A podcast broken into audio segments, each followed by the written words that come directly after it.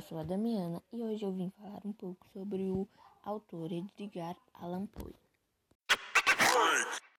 Edgar Allan Poe foi um autor, poeta, editor e crítico literário, integrante do movimento romântico em seu país. Ele nasceu dia 19 de janeiro de 1809 nos Estados Unidos. Faleceu em 7 de outubro de 1949.